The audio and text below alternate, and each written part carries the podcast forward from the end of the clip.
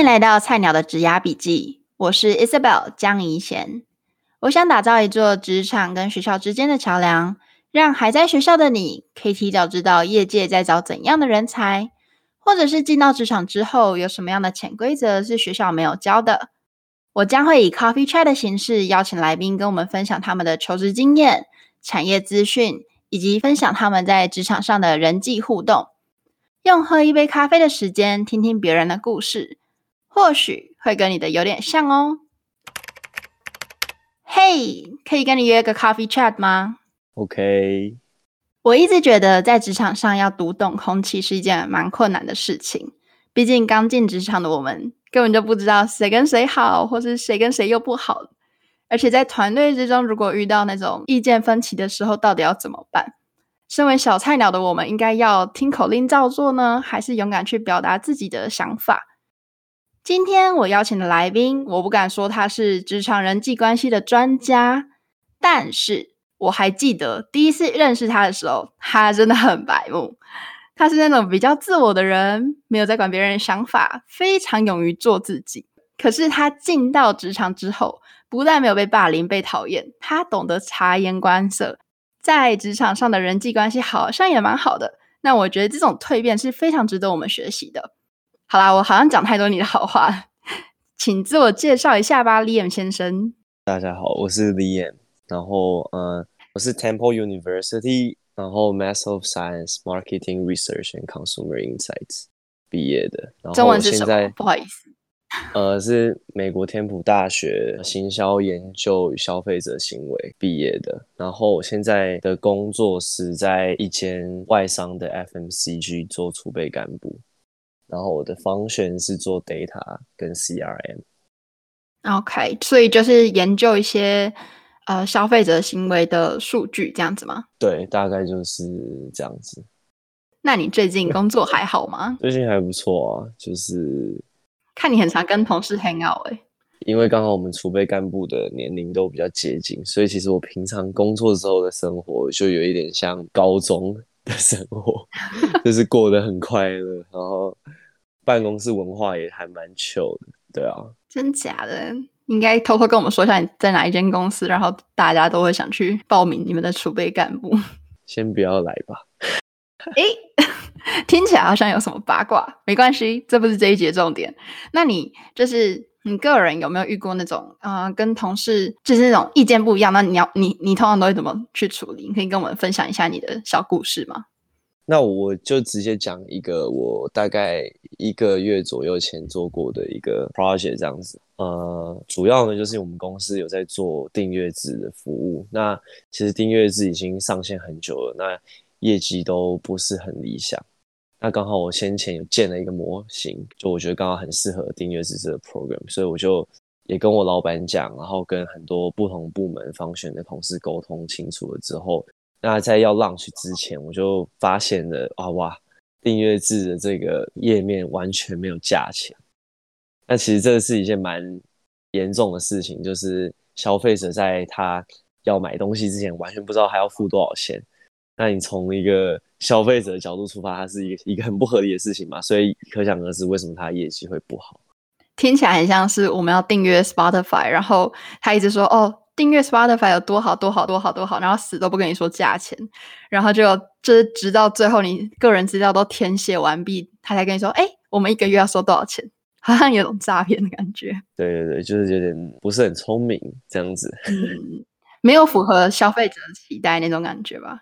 对啊，就是没有换位思考嘛，其实就很蛮白痴的。嗯、然后 希望同事不要在这。然后我就跟同事要沟通这件事情，就他竟然回我说：“哦，这个我们早就知道了，但是这个在我们优化的下一步里面。”然后我就觉得很夸张，就是这完全不应该被当成下一步，而是它其实从来就都不该发生。更何况是我前面又做了这么多事情要来，就是解决这个问题。就你你的结账页面是我跟消费者的最后一道防线。啊！我前面事情都做好，我把消费者都找过来了，结果你最后的那个结账页面给我搞成这样。那现在如果 conversion 不好，是你的问题还是我的问题？就是我没有感受到他想要解决问题的感觉。那你那时候怎么沟通？呃，其实我那时候的沟通方法蛮不好的，但后来其实成果还蛮好的。然后什么意思叫沟通方式不好？其实我就不是很开心这件事情。然后也因为因为我们储备干部要 review 嘛，然后 review 反正就是一个我们的评鉴，每三个月一次。然后那时候这件事情已经迫在眉睫，嗯、然后我前面又做了蛮多件事情，要准备要 launch 这个 plan。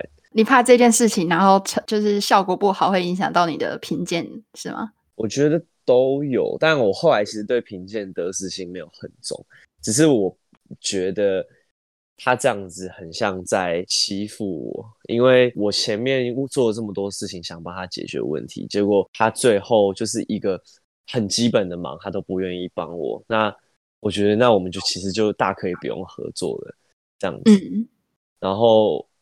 甚至他其实还是我们同部门的同事，所以我就觉得还蛮夸张的。但其实我能够理解他，是因为他我们那时候刚好是就是我们的档期，所以他可能也比较忙。就是我先讲一个，讲讲先讲一个插曲。反正呢，就是因为他们这个订阅制的服务做的不是很好，所以我们的总部那边就想要关心一下我们的状况。然后他们就希望他们提出一个新的 action plan 来。就是讲说，哎，我们 long term 的计划要怎么来解决现在这个业绩不好的问题？结果他竟然有一点想要把我的东西直接拿去用，因为他一直若有似无的叫我报完整的 plan 给他。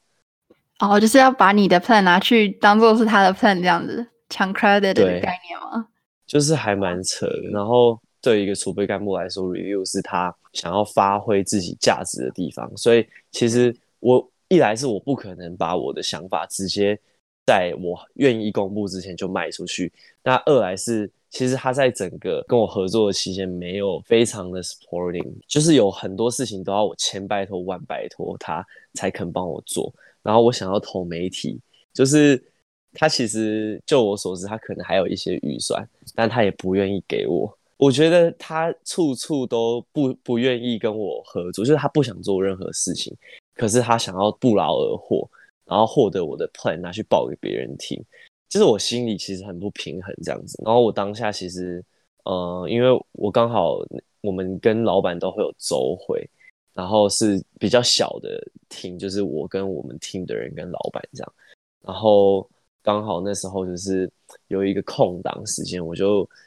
真的很想赶快跟我老板讲这件事情，主要原因是因为我的 review 快到了。那如果我不要做这个 project 的话，我要赶快跟我老板讲啊，因为我老板又很忙，我不是随时都遇得到他，所以我就直接在会议上跟我老板讲，就说嗯，发生了这件事情，然后呃，同事呢就是没有想要马上解决它。那我是不是就可以不要做这个 project 的？这样子？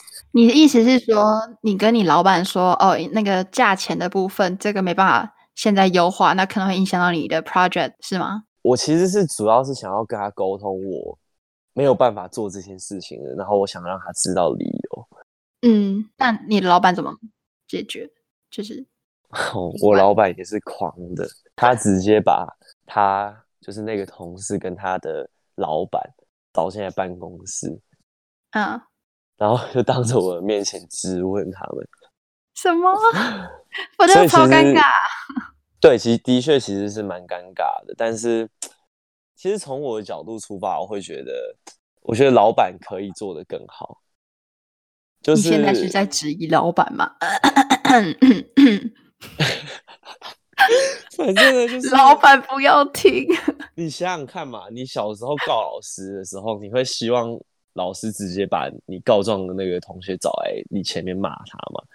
不想。可能吗？对嘛？你就是其实你你很多时候，如果你是一个善良的人，你告老师是希望就是解决问题，不要变得那么差。对。嗯嗯。但老师直接就是把老师直接把那最调皮的同学。找过来哇，他 甚至之后还有可能霸凌你，耶，对不对？对啊。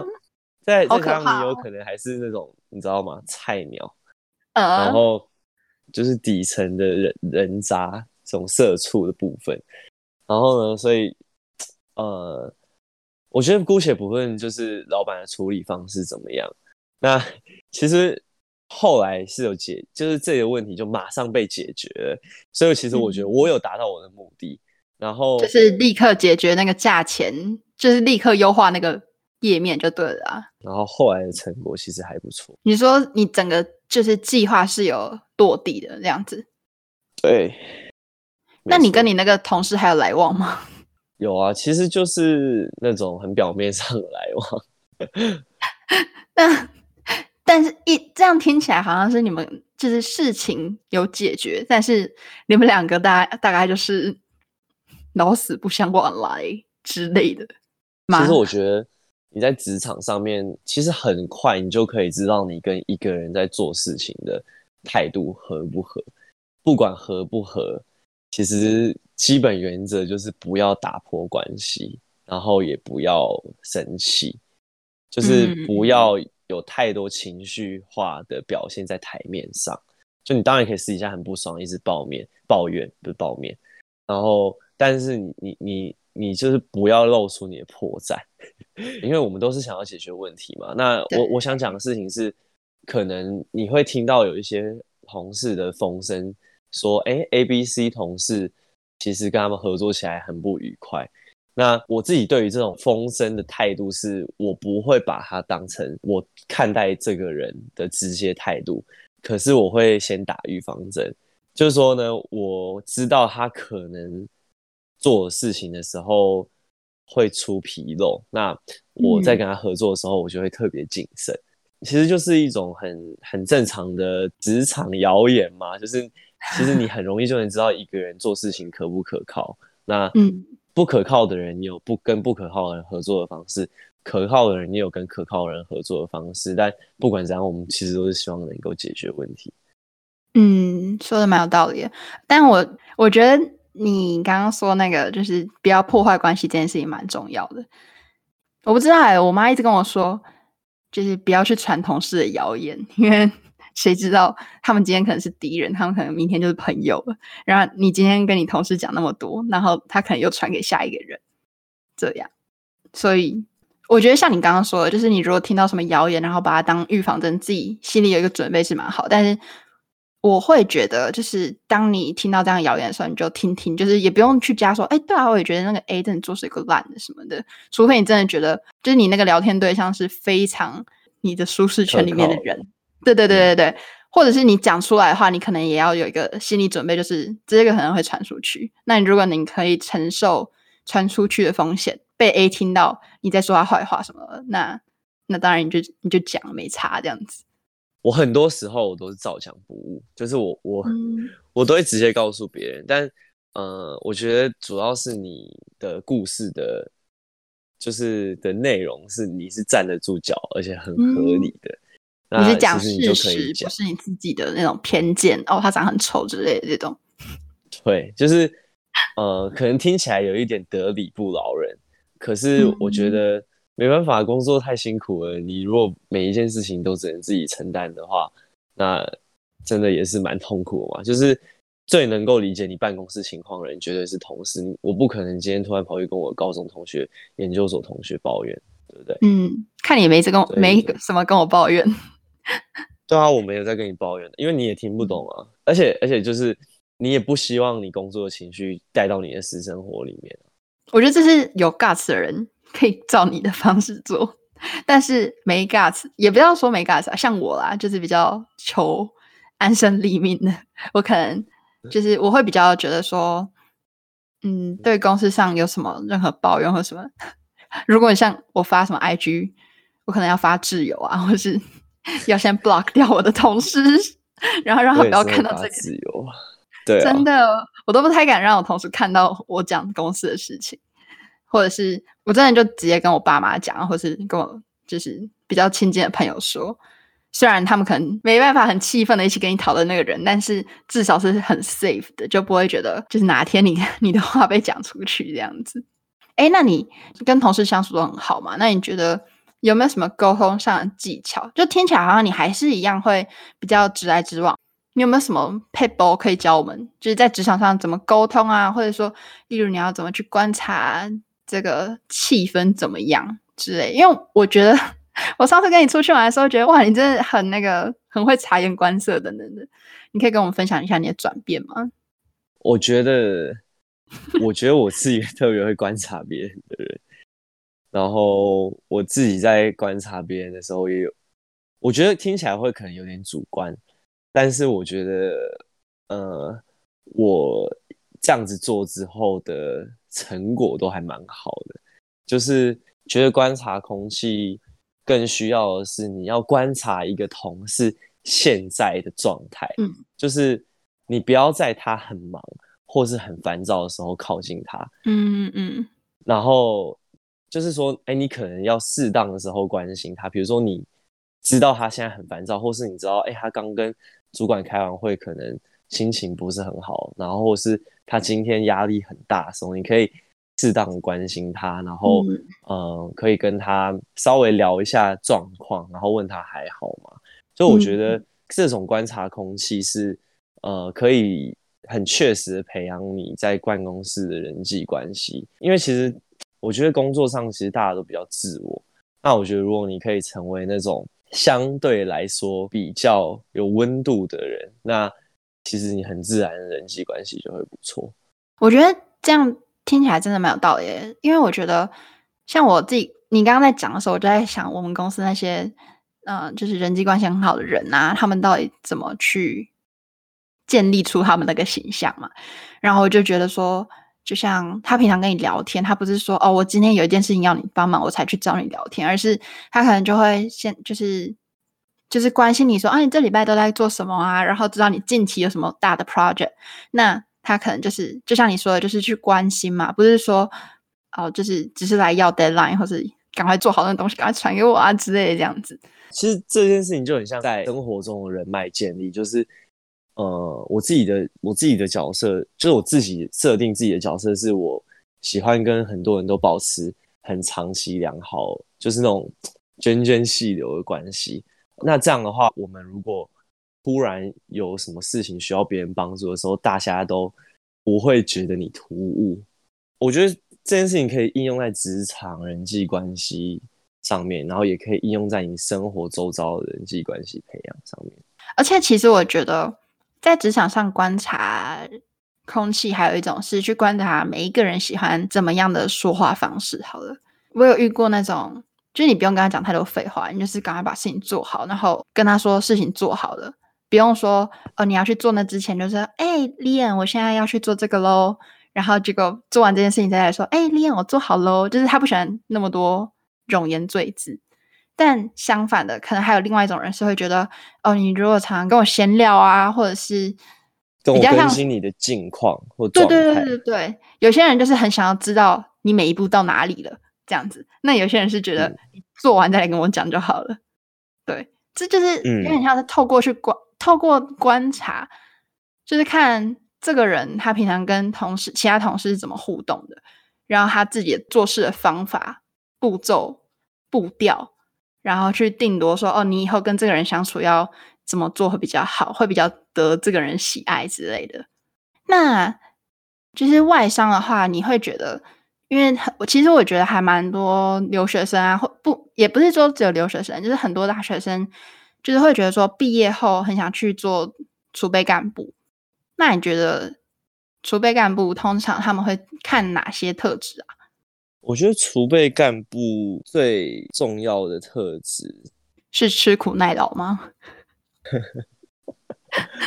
这可能是其中一环。你要奴性很强，还要因为我看你们好像还有什么，就除了上班以外还要跳舞还是什么的。你们在准备什么尾牙哦？就有很多有的没的啊，对啊，春酒啊，很瞎，但还蛮好玩的啊，就可以跟大家培养感情。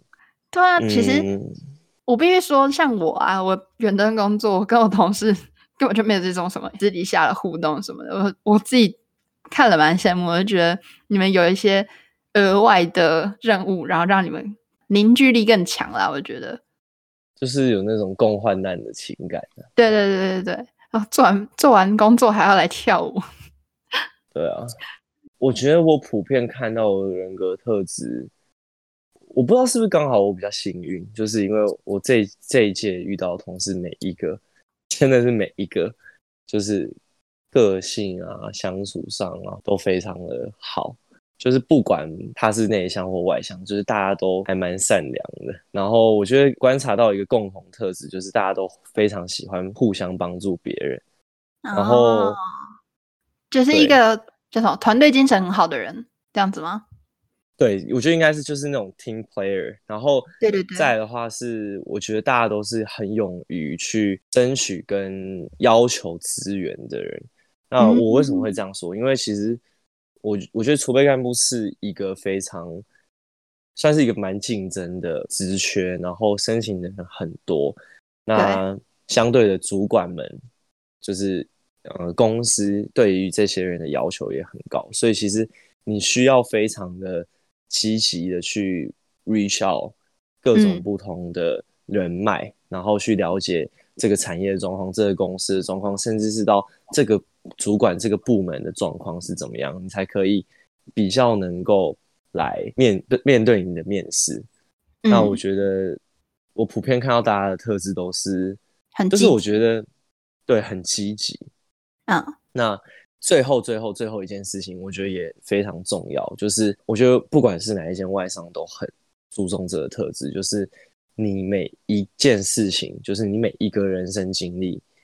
只要你想跟别人分享的，你都要有为什么我做这件事情，因为我想要干嘛，所以我做这件事情。那我觉得可以不论说这件事情你做完之后是成功或失败，或是可能你本来学的是会计，可是你去会计事务所之后，你就完全不想再做会计的工作了。那你这也是有理由啊，因为你想要知道你到底适不适合你原本喜欢的这项兴趣。那你后来的收获是什么？你为什么现在到了这里？就是你每一件事情都要有 why。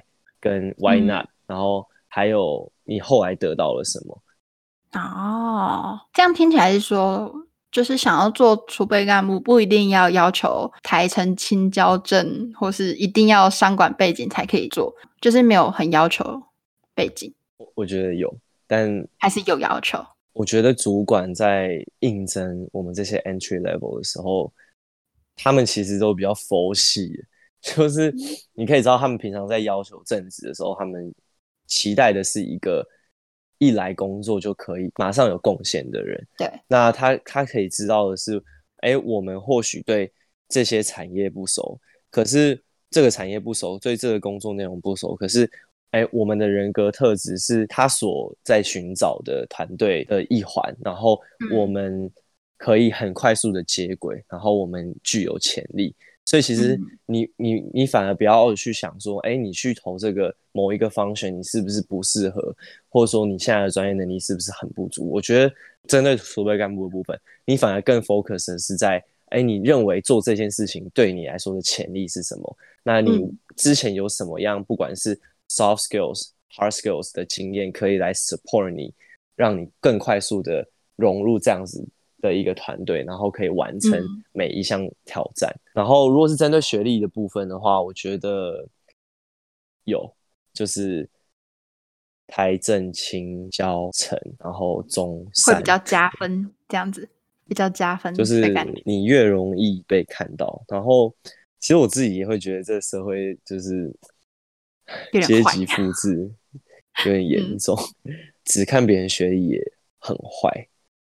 我觉得我老实说，我在美国念的学校也不是什么超级名校，所以其实我也不是那种留学海归派里面很容易被看到的人。但其实我自己怎么看待这件事情，是我觉得没关系。如果他很注重我的学历，那我可能我也不适合这里。那如果他可以接受我的学历，就是其实我觉得要想的事情是，只要你进得到面试，他就不会再在乎你的学历，因为你已经过了那一关了。那我自己就觉得，我只要进面试，我通常就一定可以上。所以，就是这是我自己看待这件事情的态度。那名不名校、海不海归，都有一点重要，但又不是那么的重要。它只是，它很像是你的武器，就是你手上有一颗很大颗的手榴弹，所以你会被看到。但是这颗手榴弹能够帮你杀死全部的敌人吗？不一定。它靠的还是。你自己的判断能力，对吧？嗯嗯嗯，我觉得啦，就是公司看学历有一个原因，是因为真的应征人太多了，他们就一时之间要筛选，也不知道怎么筛选，所以可能就是只能用一些很主观，什么你 GPA 多少啊，你在校成绩多少，然后你读什么学校毕业的，然后如果其实像像我自己的公司啊，就是。我公司很多 NYU 商学院的同事，那他们看 NYU 的人就会觉得，哦，这应该是智商应该不低，等等的，就是会有这种刻板印象，然后就会想说更想要用一些名校的人。但是我也有听过，就是有其他企业，然后他们人资可能自己学历也不是说常春藤毕业的，那他可能就反而会更想要收他们自己的学弟妹。所以就是学历有时候真的很难说，然后。我会觉得，就像李演说的，你过了第一关，你进到面试，其实他们真的不会太要求说你一定要有十全十美的背景，而是更想要找那种他们想要一起工作的人。就是我自己也是一种，我也是感觉面试真的 没有什么，你做好什么事情就一定会拿到的面试，真的很看你的缘分。其实我觉得面试的态度就是你在选他，而他在选你，你也在选他。那如果你面试起来，嗯，哇，真的就是你们沟通起来很有断层，然后你也觉得主管可能不是很喜欢你，那他最后发你面试的时候，你搞不好你也不会选这间公司，因为你会有很多考生，对，对吧？对，说实在，就是我们 二十四小时，然后又可能花了八个小时到十二个小时在一个工作上面，如果那个还是你不是很喜欢的工作，或是不喜欢的工作环境的话，那你真的生活会蛮痛苦的，所以。就是有时候我们在找一份工作的时候，不是说我们就非得一定要那种哦大公司我才要进，而是也要去评断、评估一下，就是那边的环境啊，然后人与人之间的相处是不是你觉得舒适的这样子。嗯，所以这个时候人脉就很重要了。嗯。对，就像我们现在知道 Liam 在 FMCG 工作，那如果你有兴趣想要就是。